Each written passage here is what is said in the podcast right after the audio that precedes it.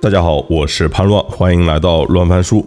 个体户不好的地方就是它缺少约束，容易懈怠。比如我这个节目都断更一个月了，当然也不只是我不自律的问题啊，就其实是跟没有找到选题热情也有关系，所以间歇性的自驱力没那么强。这期呢，我就找了导演小策和沙盘上的战争两位 B 站的百大 UP 主，然后以及老朋友庄明浩。一起坐下来闲聊，就是完全是临时起意啊，就是聊一聊创作的热情、动力和挫败感。就是因为刚好我们四个人都在参加同一个活动。OK，要么三位先做个自我介绍吧。Hello，大家好，我是 B 站 UP 主导演小策。Hello，大家好，我是那个叛乱老朋友明浩。Hello，大家好，我是 B 站 UP 主沙盘上的战争。先问沙盘吧。哎，好。比如说，你是什么时候开始在 B 站上进行这个创作？然后当时为什么会选择这个品类？大概是在二零二一年，然后当时因为我本身是居民，OK，然后因为我为什么会开始这个创作，其实是我遇到了问题，这个也是一个痛点嘛，就是我我作为一个居民，想去研究一场战争，或者说研究一场战役，但是之前的这种媒体方式或者说表现方式的话是看书本啊，顶多会有一张战力图，一张图。或者说电视上的一些纪录片，但是那纪录片我们都知道都是一些黑白的影影像的那个素材的叠加。那其实这些素材是不足以让我简单明白、一目了然的去看懂一场战役。其实我觉得这是在研究这个过程中，我遇到一个痛点，然后我们就想说，这东西我觉得应该是有价值，所以我就想说，能不能把它用最直观，就是就最直观，就用沙盘的方式把它还原出来，那就是开就开始这么一个事情。所以第一期就是在沙盘上开始。来进行创作的。我最开始其实当时我是想用，就用手工的方式把那个沙盘做出来，摆出来，但是发现自己动手能力实在是太差，而且这个东西成本很高。你做一个可能说做一个做一个沙盘出来，你费个一个月，那这事就不能干了。后面就找到了这种电子沙盘的方式。那你的比如说做到什么阶段或者第几个视频的时候开始出现比较强的这个正反馈了？粉丝也好，关注也好，包括内容的传播也好。第三个。就非常幸运的，幸运。第三个是哪一期？第三个是四度赤水这一期。哦，我特别有印象，应该是特特别猛的一期。哎，那那我问下小策，就是我很久之前跟你加过但，一直没有深聊过，但是我印印象你你是在老家在做这个事情。对，山东淄博。为为什么不到北京、杭州、上海？其实我在自己做公司的时候有想过这个问题，面临两个选择，因为这个北京、上海都抛过橄榄枝向我。但是呢，我一直在犹豫中，因为我我我觉得可能大家印象中在三线城市干这一行没有太大的发展，因为人才也少，跟能跟你合作的机构也少。在我纠结之时呢，呃，很巧的是 B 站就是知道我自己做号了之后，他说，嗯，你给我们导演一个拜年季的片子吧，就是大年初三要他们一个拜年季，一共七条片子，他约了我一条，然后呢，我就 拿了之前想的一个题材去农村里。去我们附近的农村里找了几个我曾经合作过的演员，那个大妈拍了那么一期，然后他突然就是就一下子就爆了那个片子，爆了之后呢，哎，我就想明白了这个事情了，就是我的创作土壤是在这里的，是的，是吧？我如果再搬到上海、搬到北京去随波逐流，去再去适应新的土壤，反而把我自己最擅长的东西给丢掉了。但是呢，我转而又又想，在这个地方呢，你的试错成本低，是吧？然后不那么卷，嗯，你可以放心的，就是尝试大胆的尝试做一些不一样的内容。然后就是创作这件事情吧，其实就跟每个就知名的作家，他其实都是在创作自己身边的环境，是吧？没必要去跑到一个非常繁华的地方，然后再去再再再再再去是吧？创作别人的生活，呃，所以呢，我想明白这个事情呢之后，我就在淄博慢慢的就自己做开内容了。呃，是我是在我这个从上一家公司离职之后，这就说的事情，这是，嗯，哎，你上一家公司也在淄博吗？对，也在淄博。OK，嗯，哎，那我就是今天上午听你说，其实你下面其实还是想要去拍长片的，有计划吧？嗯，有这个计划，嗯。但是是你扎根土壤 OK 啊，就是是大妈斗舞这种，就是风云这这个系列，它它是它是 OK 的。但是你要拍长片，大家的预期就不一样了。对，这我知道，我知道。然后那个面临的挑战也非常的大。对啊。呃，但是一个人如果就是。他不做着这种去挑战自己这种向往的事情而去干一件事情的时候，呃，我就觉得就没意思了。因为拍现在的片子呢，就是嗯，其实很容易。行活，呃，对，就是吐槽我们了，吐槽我，呃，视频还是很难做的。对，当当你长期做一个题材的时候，尤其是一个创作者长期做一个题材的时候，他就麻了，他这个题材可能就刺激不了你了，然后你就会想新的方式和创意去去打动自己，首先。去去勾起自己的这种表达欲，对，就跟就跟那个沙盘战争一样，我觉得他他看没这个，他并不可能是因为没有这个他要做这个的这种讨巧的想法，而是就是他看没这个之后，他特别想做出来一个这种东西，给自己看也是给自己也是给对。对同样爱好的人看，他解决了这个事情。这是他，我觉得他能做出来的一个。我自己偶尔也会有那种感受，就譬如说我做那些就是老产品考古的那些选题，就譬如说去聊天涯啊，去聊那个虾米音乐这一些，去聊人人网，呃，我感觉可能是就是如果我不以这种形式做，可能也很少有人会去做的这种感受。哎，那譬如说沙盘，像你，你的正反馈来自于什么地方呢？像他刚才提到的问题，你会存在吗？其实刚才小车导演说的，我我非常有感受，就是说，当同一个题材、同一个表现方式，嗯，已经不不能再刺激你自己，甚至更严重的是不能再刺激你的观众的时候，你你的这个新的动力到底在哪里？其实我现在一直在处于这个阶段，我也在探索说，因为我现在我觉得做以前的那种。就是我最开始做的那种沙文的方式的话，我觉得它已经不能够，我自己觉得已经不能够打动我自己了。所以我最近是在探索一些新的表现方式，能够把我自己的动力再给它燃起来。可能这方面我想也想请教一下这个小特导演是如何？可能你已经做过这个阶段，就是说自己破过去了。对对对，其实我现在还处于这个阶段，就是我的现在这个题材这种表现方式已经是我觉得这个东西很容易，太简单，没意思，我不想做。然后我们观众也看烦了啊。啊，就现在是处处处于这么一个阶段，那就是说，你当初是怎么熬过这个阶段，或是有一些什么样的一些可以分享、借鉴的？对，同样我也想问你啊，就是你拍点短的不是很顺吗？就是你生产频率也高，像你现在这个都好几个月才能更一条吧？对，而且就是面临失败的风险非常大。对啊，你最新一条你拍长片，就是我我看到有人吐槽你，不少人吐槽你啊，这个正常正常对，啊正常，这这就是为什么很多创作者他就是慢慢的就。就没有了，就陷在那儿。对，因为跳出来是很难的。一个是你粉丝会给你做成一个信息茧房，你跳出来拍的这个东西是垃圾，对吧？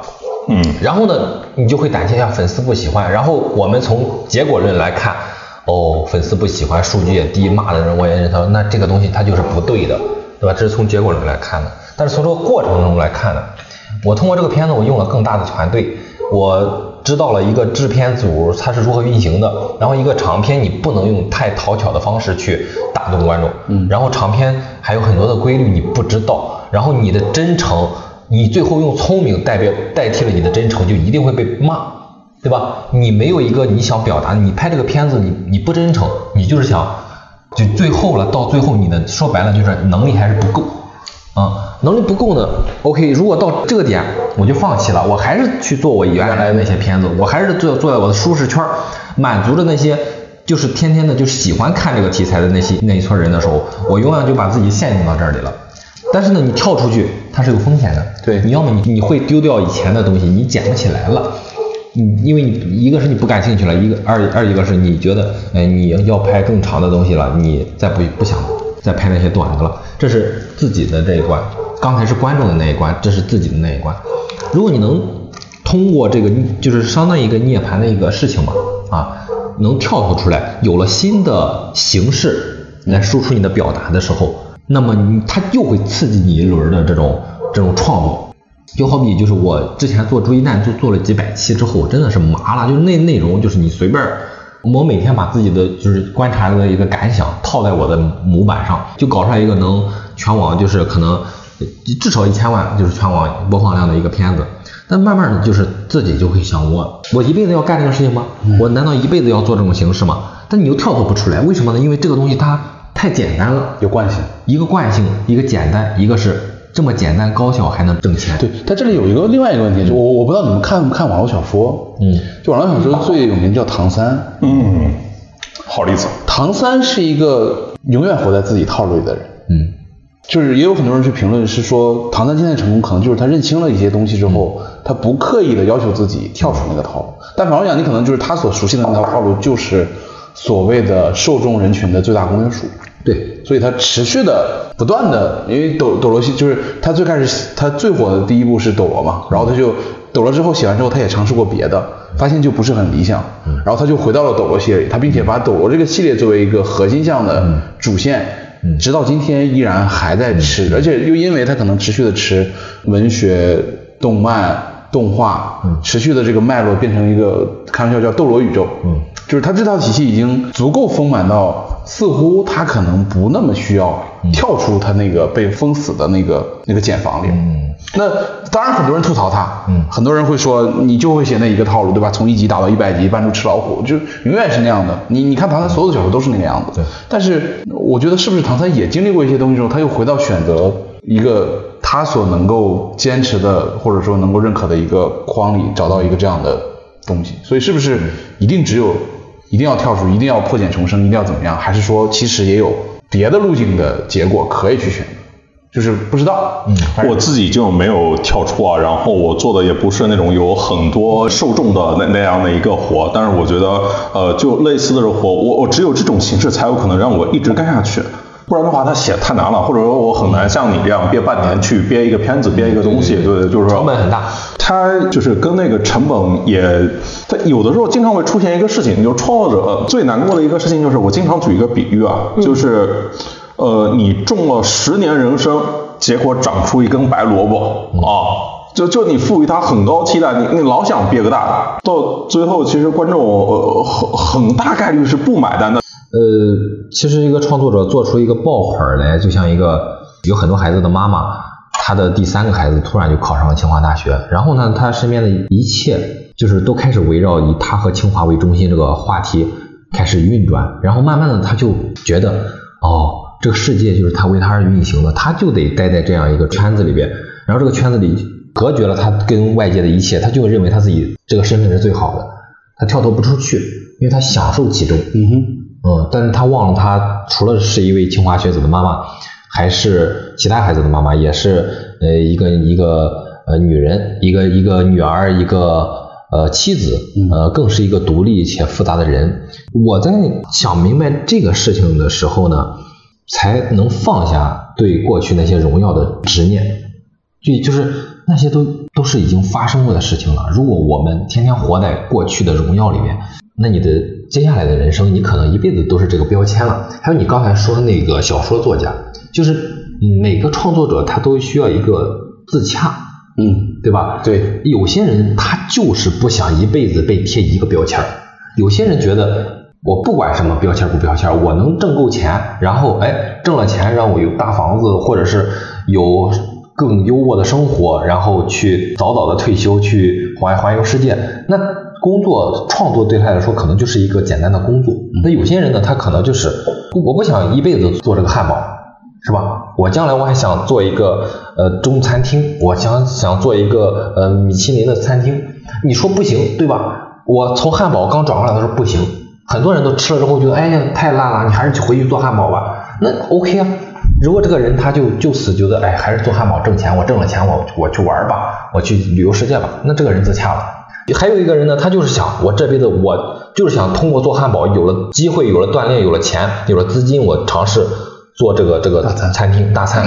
那这是他的自洽，啊他要去追求的东西。那路上这些阻碍、阻挠、失败，那对他来说就就是一种乐趣、挑战。尽管有时候很非常痛苦，但是如果一个一个果实那么好摘的话，那就我们就就觉得它没意思了，不好吃了，对吧？它其实跟那个大家不同的创作类型可能是有关系的。嗯，就我我其实我在十年前我就看那个乔布斯活着的时候，经常跟盖茨其实都会上那个莫博士的那个红沙发嘛。对，我就想你像那个莫博士，然后呃，当然 K K 也也算吧。对，就是别人是这一份工作可以干几十年的。对，嗯，但这在我们这边就可能是很多的朋友都非常早的转型了，然后当然像你现在是有了一个更高的追求，其实你某个层面上，你到后面你肯定是想上院线，想做导演，你是想往这个方向去走的，我理解啊。嗯，你理解的。对，我理解了。对，就是因为就这这样的事情，它有可能获得一个更大的、更持续的反馈嘛，它是一个更好的作品。就是前面就是大家做的那些东西，它就比如说你做的广场系列，如果真的在比如说学影视的人来说，他只能说有作品感，他可能还不算一个作品，嗯大概是类似于这种的意思啊。对，我觉得譬如说你你们二位是不是都是？到这个阶段了，想要去追求那种更立体、丰富的，就是经得起自己以及自己觉得经得起时间考验的更大的作品。呃，我我对我的话，一方面是有有这个我想追求更好的方式，因为我之前的方式表达表达方式还比我是认为还比较简陋，它嗯怎么说它它只能在网网络平台生存，它去不了更高的平台，所以我说我是想升级它的表现方式，呃这第一个原因，第二个原因是呃就是刚才小陈提到的，你个内心你自己创作内心的驱动力到底想不想什么什么推着你往前走，肯定是你有更高的。更想要创造出更好的东西，才能让你有激情、有动力去持续的推进更好的作品出来。如果说说你一直停留在那你，就像以及就像我现在状态，可能对以前这种表现方式、表现的这种作品已经没有太多的激情。那如果说没有一个新的动力推动你的话，你可能也产出不了更好的作品。这是第二个原因。第三个原因的话，可能我为什么说不完全是呢？呃，其实我这两年其实对比二零二一年在网络上表现其实是差很多，就是。嗯，不管是播放量各方面东西啊，这都是很实在的东西。加上呃，刚开始是个人创业嘛，没有任何成本，没有任何负担。但是经过两年的这种社会的毒打，对吧？那你会发现，如果你扩招了是吗？几个人？我扩张了，对，扩张了，对。几个人啊？几个人现在？现现在四个人，对。巅峰呢？巅峰的话大概就是也就五六个人，但是呃，对，呃，但是因因为那就是下面有我作为自媒体，哦，我的更新频率起不来，对吧？我像我这种作品，呃，因为我比如说我是还原，比如说近代史上的一场战斗，但是特别是我国历史上的近代史魔场战争，它很多资料虽然很全，但是是在表现方式上做出做出都很明白的作品是一个空白，然后我必须去从收集资料开始。然后去比较研究，整个一个过程有点像考古的这样一个过程，所以我的工作量特别大，就说我一个月如果能跟两期就已经非常不错了，那就我的频率完全上不去，但是放在自媒体这门生意来看的话，我这个频率是完全绝对会活不下去的，对吧？完全是跟频呃这个互联网这种高频率快快快速转移注意力是天然格格不入的。嗯。那我的成本无法覆盖的话，我频率上不去，我的成本商业机会少，然后我成本无法覆盖的话，那必然会导致这个事业是就像可能说这个创作者就会消失了。所以我说为什么我不完全是？我一方面我想寻求新的表现方式，还有另外一个呃，之前我这个我没有跟其他分享过，就是我还有一个理由就是我想通过引进新的表现方式，把它能够做成可复制、可分成各个工序，我可以把这个工工程交出去。我可以腾出我的时间来追求更好的，能能够更好打动我自己的作品，所以我现在就要在这个夹缝中求得一个平衡。当然，现在也是在一个痛苦的探索的过程中，还没有更好的答案。对，哎，小三，你现在几个人？现在十个。就你这个更新频率，你还十个人啊？嗯，它流程长呀，活儿大。对，活大我觉得大是一个非常重要的关键词，对，因为设计多，东西多就要分工，就要有流程，对吧？甚至有项目管理。嗯，从制片、运营，然后剪辑、摄像，剪辑多多一点。但问题是，今天大家对你的定位还是一个头部的自媒体吧？对个人定位还是一个自媒体啊，还是偏向于个人创作者这样啊？嗯，我觉得那是别人给自己的定义，呃，给我的定义。其实我我后来我想了想，从小到大我就是一个讲故事的人，讲我感兴趣的，讲能把别人逗笑的故事。呃，这就是我我给我自己贴的标签，不是别人给我的标签。具体别人怎么说你，你是一个自媒体导演，你是一个短视频导演的话，以前就是会被这种大量的舆论去贴标签儿。那后来呢自己也焦虑过，也彷徨过，呃，也想明白过，想明白又焦虑过，又彷徨过，然后又想明白过。之后呢，就是其实就是一个讲故事的人。有一天呢，我突然哎又发现了一批我特别感兴趣，然后别人没有去讲过的一个方面的时候，我就会又出来大量的灵感、大量的创作去输出给大家。这为什么呢？因为这是我的天性，我就是想把一个好好玩、有意思的东西分享给大家。那么当我没有的时候呢，我就不能强行的去说分享，去去去去去，是吧？说明小菜导演目前还没有遇到困境。我遇到了一个很好的困境，问一下你们有没有？就是我现在已经断更一个多月了，我原本至少是一个周更博主嘛，对我觉得突然对那些选题没有特别强的热情。呃，你呢？就是至少一个双周更、半月更的博主啊，你你最长的断更时间是多久？怎么发生的？两个月。为什么？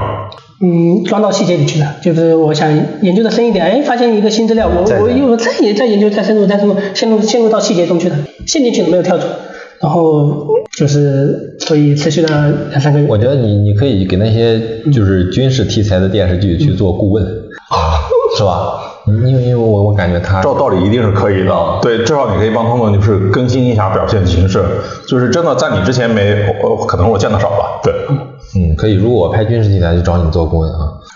嗯，就我，而且我觉得你做的一件事情，你就是应该是有使命感在自己的心中的。就是你做的这些四渡赤水啊，这些这些历史，其实，在我们课本上的时候，学的时候，我觉得你真没好好学，没有没那么学的感清楚。而且它很多细节还没法在课本上对，表达是的，是的，是的。你这是一个怎么说大点就叫功在当代，利在千秋的一个事情。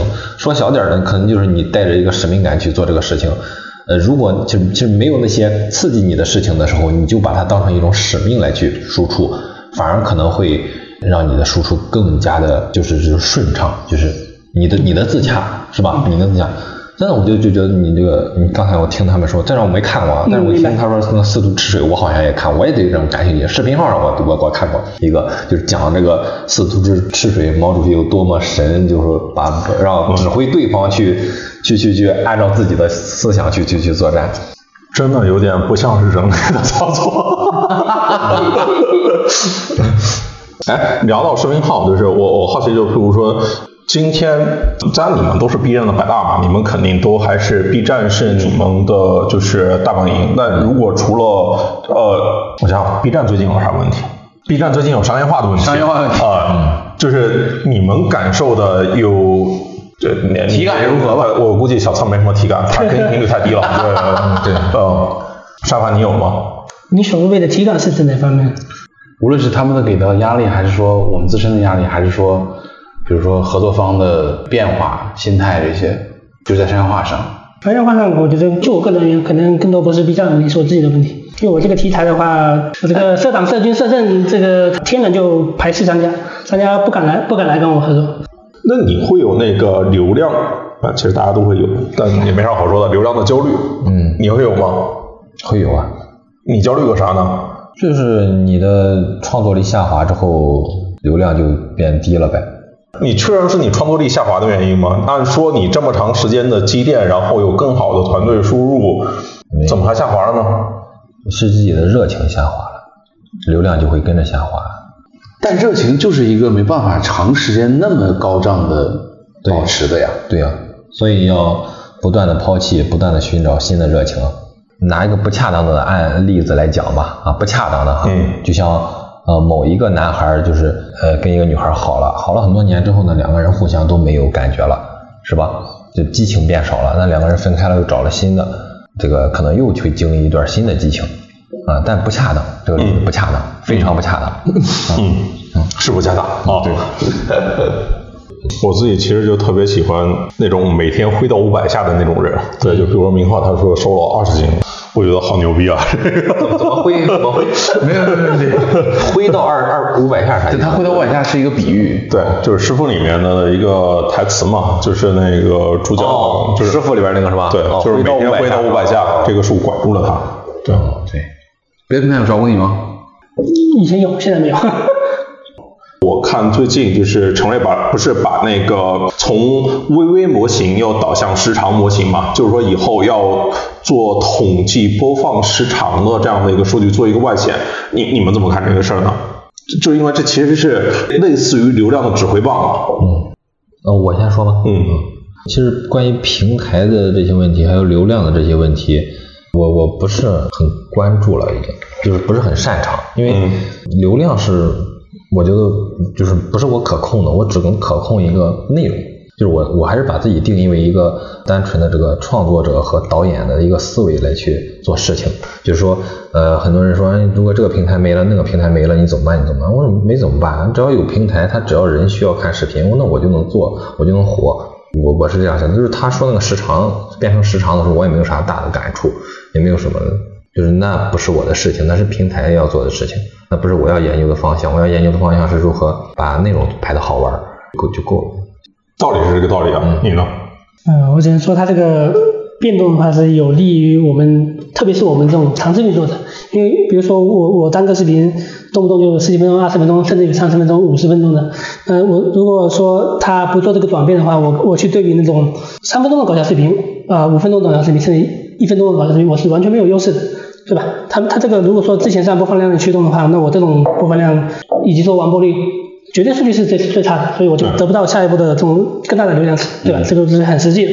他现在做这个转变的话，我觉得可能也是会对我们这种长视频作者会有一个更好的利好出来。当然，这个还是小车，我觉得小车导演还是说对，本质上你还是得拿出过硬的产品，不管是从播放量来看，还是从这个市场来看，那最终考验的还是你这个作品的本身的这种质量质量，对吧？就你如果说你这个质量本身不过关，即便你是长视频，那可能它这种转变更会把你的底裤扒掉，对吧？是这么一个转变。之前播按播放量来看，人家啊一一看播放量这么多，感觉还不错。那如果说你真的质量是不行的话，你看现在现原来实际市场只有这么一点点，那我一下露馅了。所以我觉得它还是比较，就是比例按比例来算的话，可能是说对长视频有一点点利好，但本质还是要拼内容，对吧？可能我我的我的观点会比较常规一点，是是这样。这件事情我我有一个想法是说，B 站总会选择那些相对看上去比较直接的方式去处理很多事情。那我再举个例子，嗯为什么大家讨论这件事情这么多？你看另外一个例子就是爱奇艺去年把播放量也关掉了，嗯它是用了一个类似热热度模型指数的模型来去做。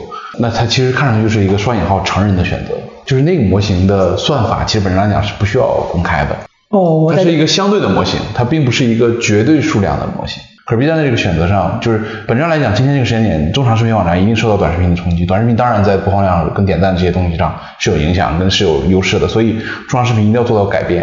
然后这种改变的方式一定是这样做取舍或者做方案。那看上去爱奇艺选择了一个偏隐晦的方式，所以我们没有办法说它对错啊。那 B 站选择了一个我觉得是个更直接的方式，我们也依然没有办法说它对跟错，只是我们从一个旁观者角度来看，B 站在做很多决策的时候都是一个比较直接啊、比较单维度的你要这样的处理方式，比较简单可能。对，我我我加一个点，刚才忘记说了，就是可能对它这个转变，可能觉得对商业化这块可能还有点影响。可能我的观点是，短期内会影响 UP 主的商业机会，以及说 B 站本身的收入。但是从长长长远来看，我觉得它这个是一个好的一个商业的一个倡导的呃引导的一个方式。这个你们应该懂的，我就不多说了。长远的话，B 站就可以有信心的喊一句话嘛：最优秀的创作者在我这一边。就是因为大家用的是时长的投票，就是因为是在那个短视频里面用的是那个完成度模型嘛，用的微微模型，其实鼓励大家做的更短一点，或者说前三秒要抓住人，然后那就算一个微微了，你能够把它给看完，看到一半。对，但今天的话，你必须看的足够长才行。为什么做长篇没办法用小聪明？不，不可以用聪明。就跟你你刚才不是说了吗？你别人看长片的时候，不就不会再有用一个包容的心态去看它。比如说，你要是自己一个人一人分饰多角的那些账号很多吧，对对吧？我们就会天然的觉得啊，他就是为了简单省事，然后好玩，天然的觉得看了他之后就没啥意，就是不会什么。但是你放在一个长片的时候，你肯定要正襟危坐，或者是吃着饭，或者是找一个一段长点的时间去看。你这时候再用那种方式去做的时候，他肯定不满意，因为他的期待或者他的叫包容度啊，还是叫什么来着，是吧？就很很高了。嗯，你能不能正儿八经的去讲一个打动人的故事，不是靠那些技巧套路？比如说，呃，我曾经拍过的《广场往事》，为什么大家可能觉得喜欢它呢？可能大家觉得哦，那个他讲了一个虚构的故事，广场舞大妈怎么可能要拿刀要 PK 要斗，哎呀，怎么能可能这么狠呢？那一下子他就进入了那个语境之中。那你要放到一个正儿八经拍的故事的时候，你的故事逻辑那就很难了。知道吧？你很难去用一个镜头啊去展示一段故事啊，一个什么的，这是另外一种语言表达的语言表达的工具。嗯，我现在就在尝试着去驾驭这种工具，肯定代价是很大，很很有很多啊。我有临时的问题，你想不去读一个专门的，比如说专业的传统意义上的，比如电影导演学这种东西？哦，读了，已经读了是吗？读了，嗯，有什么感触？比你读之前？有啊，每一节课都会有新的领悟，但是他对你的创作上帮助其实怎怎么说呢？就是学导演的人很多，很多很多，嗯，对吧？但是他们拍出来的片子，它就是很烂很烂。对，所以你你是不一样，所以你你是先有了，我觉得你是先有了需求跟憧憬，然后才去。我我我现在也面临的一个困境就是，你所擅长的这些东西，你所摸爬滚打的这些东西，跟那个跟那个是有冲突的。那中间的中间就是你怎么去融合这些东西，把它把这些工具用在是吧？用在自己身上，而不是让这些工具把自己原来的东西给冲掉。啊，就我有另外一个比喻，原来我做投资啊，就是投资做投资人，很多人尤其做风险投资人，很多人打德州，嗯，就德州扑克。嗯。然后呢，德州扑克的常见的一个人是最开始打德州扑克是靠自己的聪明才智。嗯。就是你的天性，就是你是保守的，你是激进的，对吧？然后你的自己的这个一点点小聪明，最开始都是这么打的。嗯。然后当然就会有人打得好，有人打得不好。然后其中有一些相对有正反馈的人，就会去想学真正意义上的职业德州是什么，要背，对吧？还有概率，然后要什么打什么位置啊，筹码深度乱七八糟。然后学完之后，第三层次更重要的是说，你学的那套东西要糅合到你自己的性格、情绪、偏好，然后形成你自己的打法，才可能出成绩。嗯，对，或者是你就是你两边都都没达到，对，都没达到，就是你既丢了你的天分，又对学的半拉差劲，这就是代价，这就是代价。嗯，你到底还要还是像以前一样，还是要去冒着把就是别以前的东西也给丢掉的一个的一个风险，去去去干事情。没，我我觉得没事，我把自己的时间又放长了，就是五年，这五年只要能活下来啊。比如刚才明浩提那个问题，我也遇到过。就比如说，是不是应该去读个 MBA？然后是不是要如何如何？然然后是不是要去写本书，类似于那种？呃，你不是在写吗？啊，对，好多年都没出来嘛，就默认于就是我对那个事情的优先级放放缓了，对，就是我我其实我现在想的是是怎么能够让我一直做下去？我觉得日拱一卒，然后把这事一直坚持的做下去，对我来说它是比较重要的。当然，当然是大家有那个不同的价值取向，就因为我觉得种了十年人生长出一根白萝卜，这是一个大概率事件，所以说你要更谨慎的去想想你那个要在什么地方。方去种人生，然后嗯，这个先种一一片萝卜萝卜田活着。对，就是 也不是说就是做萝卜吧，就是你在做每一期选题的时候，其实你也投入了相当的精力吧。就是我力图就是比呃现在的，比如说文章，它提供更多的信息量，可能比几篇的大的文章里面，在在那个基础上再去多提供一些新的信息或者视角。类似于这种，就是因为对我来说的话，我其实更关注的是一个信息的增长，就是因为我的受众基本上都是这一些呃商业啊、互联网那些的从业者，对它，它是一个行业的用户，所以我在把自己就铆定在一个有用的那个点上，我希望我做的是一个对别人有用的内容，对。但这个方向很容易卷死你。现在断更就是这个原因，我觉得。对对对，就是就别人都做过的选题，也没没什么必要再再去再做一遍。对，还是要找到什么是真正属于你的那个独特的命题。对，但它有时候也很难，当然更多时候是自己懒吧。咋咋回事？挣够了？没有啊，还在一直做。我是对，是个体户，个体户，个体户就比较。所以他那天发了一条那个朋友圈跟几个，他说断更，然后很多人的评论都是一样的。我也觉得，就他需要找一个类似经纪人的角色，就逼着他一直自己，他一直自己对接这些东西。对，我都是把这件事交给我老婆，就是对接啊、商务啊，还有什么，你给我先给我筛一遍，然后你再用听到甲方需要什么要求的时候，你再给我聊一遍。我甚至我都不跟甲方开会，嗯，就是甲方会最后聊聊聊聊出来一个 brief，然后给我给你对，然后我给人家出创意，然后再给甲方，合适我们就做，就是就是呃每个人的风风格不一样嘛，可能。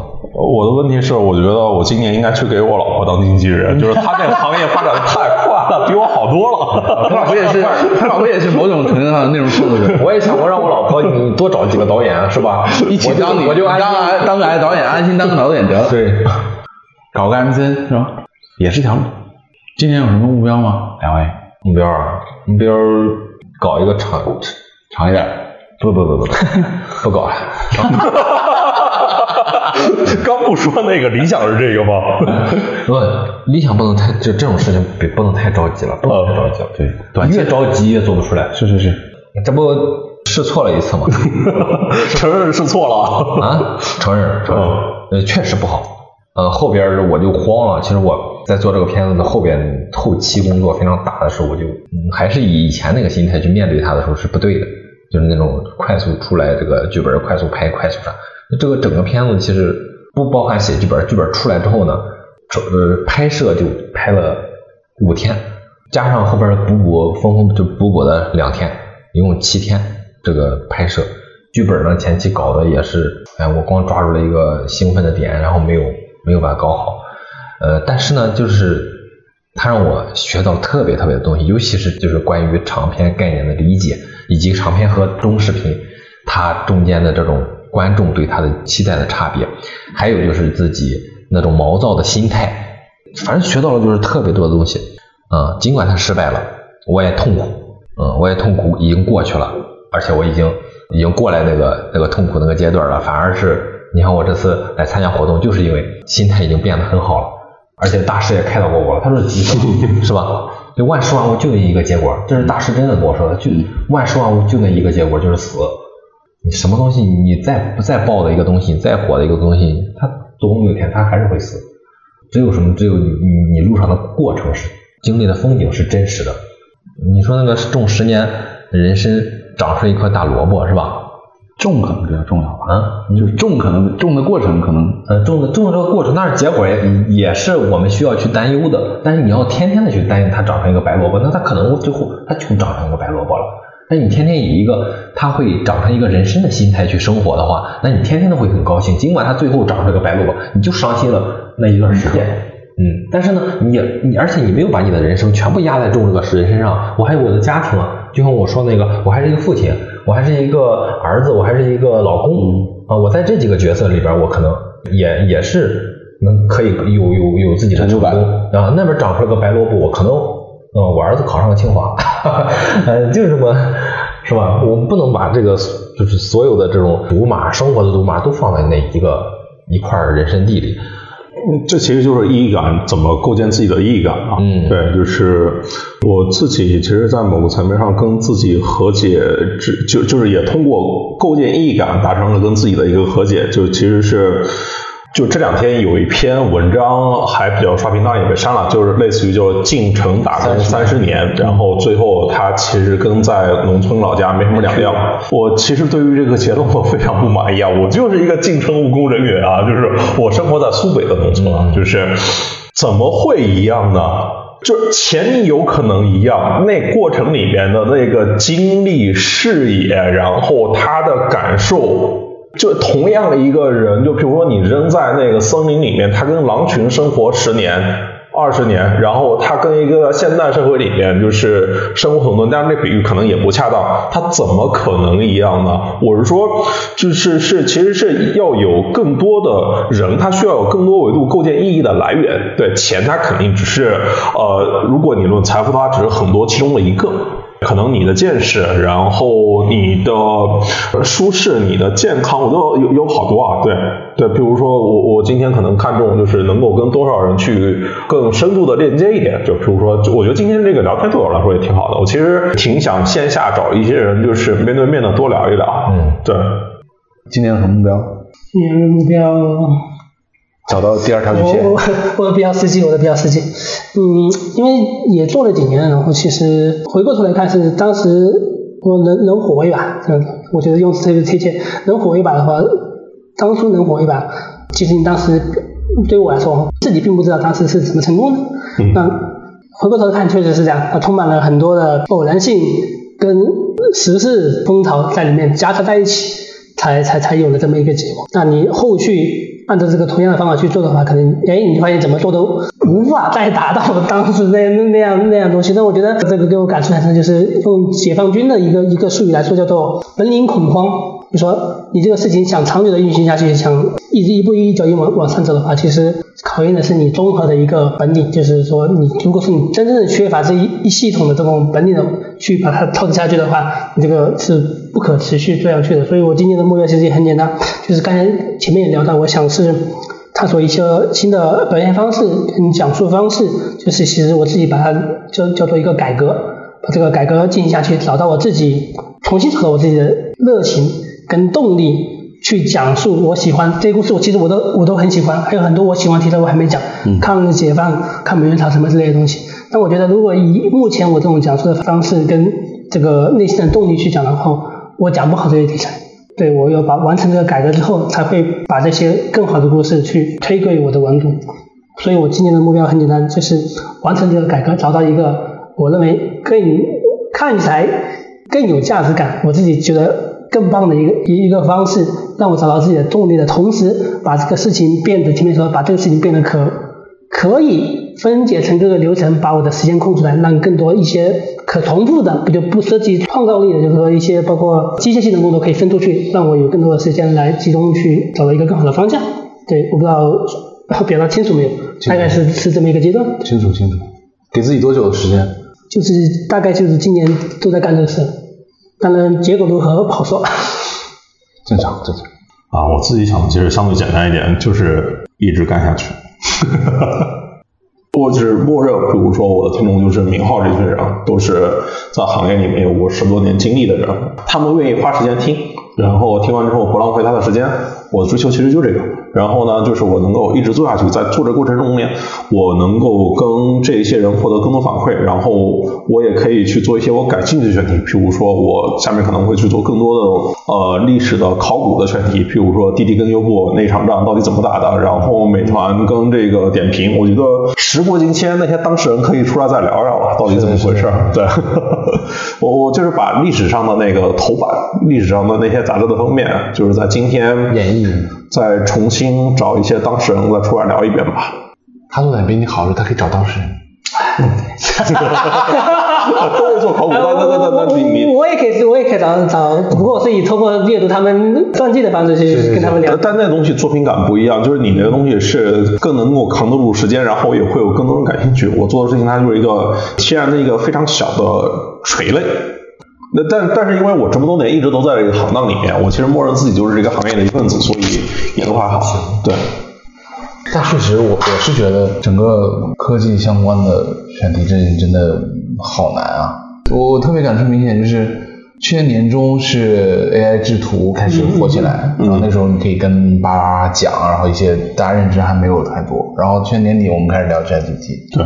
然后到今年这件事情已经没法聊了，就至少在你的频道里已经没法聊了。嗯，我觉得就是首先呢，就是大部分都是凑热闹的，然后呢，就是大部分人活着真不行，就比如王慧文，我觉得他一定是意识到，就是创业公司他干这个事情非常不靠谱啊，就干不下去才才把公司光年之外卖给美团的呀。他如果但凡自己觉得这事能够干下去，能够坚持得下来，他抑郁症也不会把公司卖给美团嘛，对吧？唉，交给美团，对，那特别强的无力感，我觉得他有。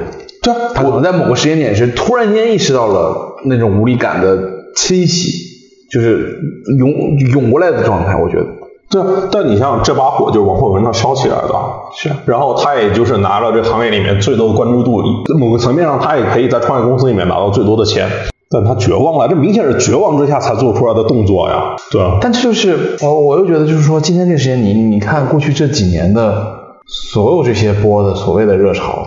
时间变得越来越短，然后钱越来越多，就是就是动作越来越夸张，就跟情绪一样，就是极度的情，就是极端的情绪的表达越来越多。然后那怎么办？我觉得所有就是人在江湖，没有没有任何一片雪花是无辜的。嗯啊，媒体，我们这些评论者们，资本创业者，甚至这些资本背后的资本，我觉得大家都是一条船上，你也没办法。你说我们今天我能这么说，是因为我已经摘出来，我不是我不是那个从业者跟参与者了。但是你站在旁边看，你就是觉得他真的就没有办法解解决这个越来越汹涌的状态，越来越短的时间，越来越极度的透支，他就是这样。那怎么办呢？之前就是都是我觉得都是大的创作，我只是一个非常小的创作，我只写我在我在知乎写一些小的东西，一样于面临这样知乎的年度作者，哎没没没。哦，哇哦，我我写的更窄，就是他还是科技跟互联网都能写的，我我更写的就是因为我做 VC，我就写创业跟投资为主的，这个话题更窄。然后你现在明显的特别强烈的感觉就是说，你每天看，比如你去榜热榜看排在榜单的问题，包括你有你关注的人的问题，包括有人推荐的，就是你的表达欲在急剧的收缩，嗯就是能够让你有有那个热情跟状态的表达的东西越来越少，然后甚至有些时候你要主动的逼自己做一些没有那么太有热情的你表达。你创你你写写东西是全职吗？嗯，我我兼职，兼职？对，那还行啊，我感感觉。对，所以就是我的兼职身份可能也给了我一个避风港跟一个自我就是我自己可以和解的一个状态。对，把它当成一个一个情绪的输出口也也挺好的。对，有有真的天天在那对那创作的人，哇，那很简单，就是你像各个平台，你像我就是你，我觉得图文平台跟那个短视频平台就很像，就是它后台会直接给你拍任务嘛，嗯。然后你只要接，它就不断的嗯。喂嘛，就跟喂那个喂仓鼠一样嘛，啊。就不断的喂，然后你就接，然后你就弄，然后不断地就因为你每天后台都会推荐各种各样的，就是你如果真的全职，就是我想过，如果真的全职干这件事情，我就只能这么干，嗯要不然就会出问题，那你就要不断的就是跟喂仓鼠就是喂，不断的这种不断的这样反复。一方面大家选题非常卷，另外一个我觉得感受就包括我自己做的一些选题也是啊，就是这个世界是由炒台班子组成的，就是真正的那个好的选题、好的见解，然后好的作品实在太罕见了。哪怕是在一个高度同题的那个卷的那个里面，就是我自己在一八年、一九年的时候，我经常说一句话，就是要干倒所有同题，就是我我我就写那种所有人都写的题目，但那做的比你们都好。对，但是这句话后来那个就是呃，应该那个就像我看那个谢梦瑶也经常说，对我觉得他也算做到了吧。但就是这种逼自己一把，就就真的好的创作者能够创作作品的人，其实其实还是稀缺的，要不然为什么就是每年百大都就有那些人呢？对吧？我觉得一个创作者的输出跟这个人的世界观啊、三观啊，其实嗯有很大的关系。就是他是一个什么样的人，他看待问题的方式是什么。好的记者只干一个事儿，选择采访对象。嗯其实某个层面上，你你说创作这个，就比如说你到最后是因为四渡赤水，嗯，这个问题出圈，就是这个选题，那是因为这是一个大家的真正的公共记忆，大家都 OK，、对包括我就特别感受特别深，你就像傅高义嘛，对吧？大家对他印象是因为他写了日本第一。在九十年代写日本第一，八九十年代写日本第一，在两千年写邓小平时代，对他如果写李光耀时代呢？他如果写那个韩国第二呢？对，你你你不会关注的。对，一代宗师里边不是说什么什么什么时势使然，是不是？对对对，嗯，是，就干我我们这行，就就像你刚才说那个，我虽然干了七年的视频，但是我干的时候，我并不知道短视频会发展成嗯这么繁茂。嗯有可我没有人知道当时对当时干的时候就奔着就做一个小传媒公司的一个就那种宣传片导演，我就很满意了。哎，但是突然就赶上了这么一个时代，那没这个时代，谁知道你啊？就是是啊你就是对啊 nobody，对啊对吧？只有张一鸣感受到了。我我其他都没想到这么大。火星人比不了，嗯，快手都没想到，他要想到就不可能快手比抖音早是吧？早早很早得多，快手一开始是动图，对，而且他就是抖音发的时候，快手已经很大了。嗯，嗯，抖音上线的时候，快手已经快五千万人火了。是啊对，你要想，腾讯当年做微视的时候也也是努力过的呀。那他晚了，那微视、抖音跟快手已经把不，微视第一一三年做的第一批版的微视。第一版微视，那时候还请过那个，那你知道有个产品叫美拍吗？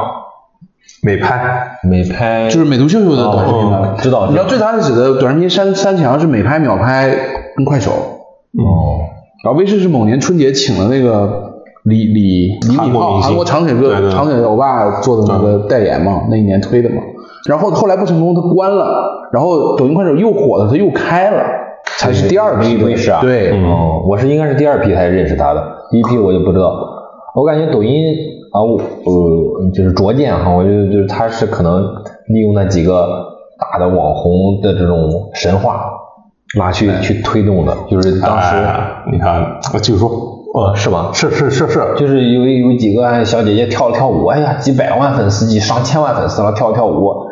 我记得有一个叫戴古拉 K 的，可能对对对，扭一扭对啊，扭一扭就能。千万不然后呢，就是他给了大家就是淘金的这种机会。当时我身边的同事都说要做抖音，为什么呢？他说现在呀做抖音，你看做的那么简单的东西，他能涨几百万粉，咱们也行。你们知道有个抖音的千万网红叫学好，你知道吗？啊，知道知道知道。就说车的嘛。然后我原来是做直播的，嗯原来的平台叫熊猫，是王松的平台。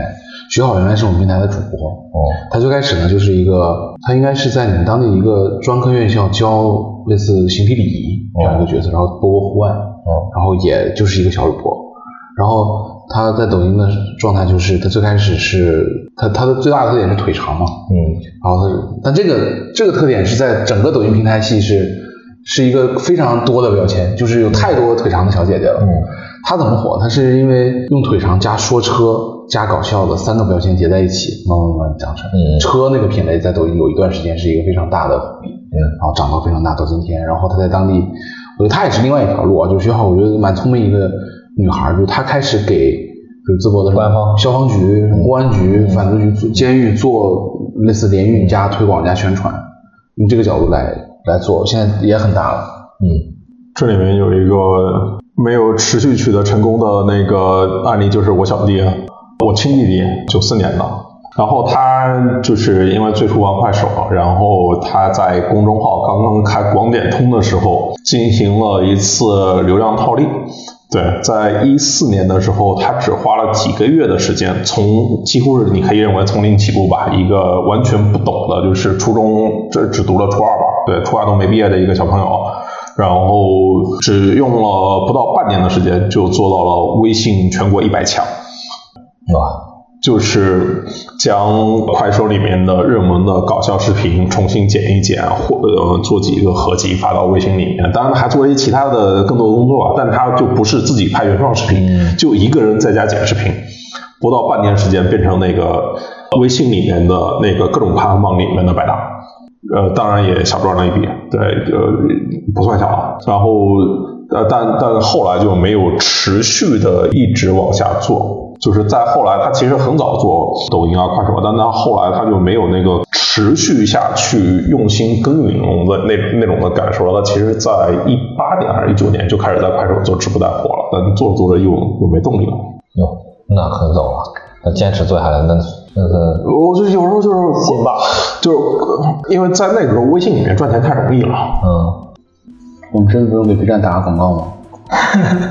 感谢哔哩哔哩赞助了我们这个谈话的房间。是，好，感谢哔哩哔哩把大家聚集到一起。啊那成吧，那差不多就到这边。好，不硬凹了。不硬凹了，是，好，走走感谢收听，感谢收听，明天明天还得野外求生呢，好，谁要求啥呢？拜拜。拜拜。拜拜。OK，今天就先聊到这边，大家可以订阅、点赞、评论、分享。如果还有什么想听我说的欢迎在评论区互动留言我们下期见。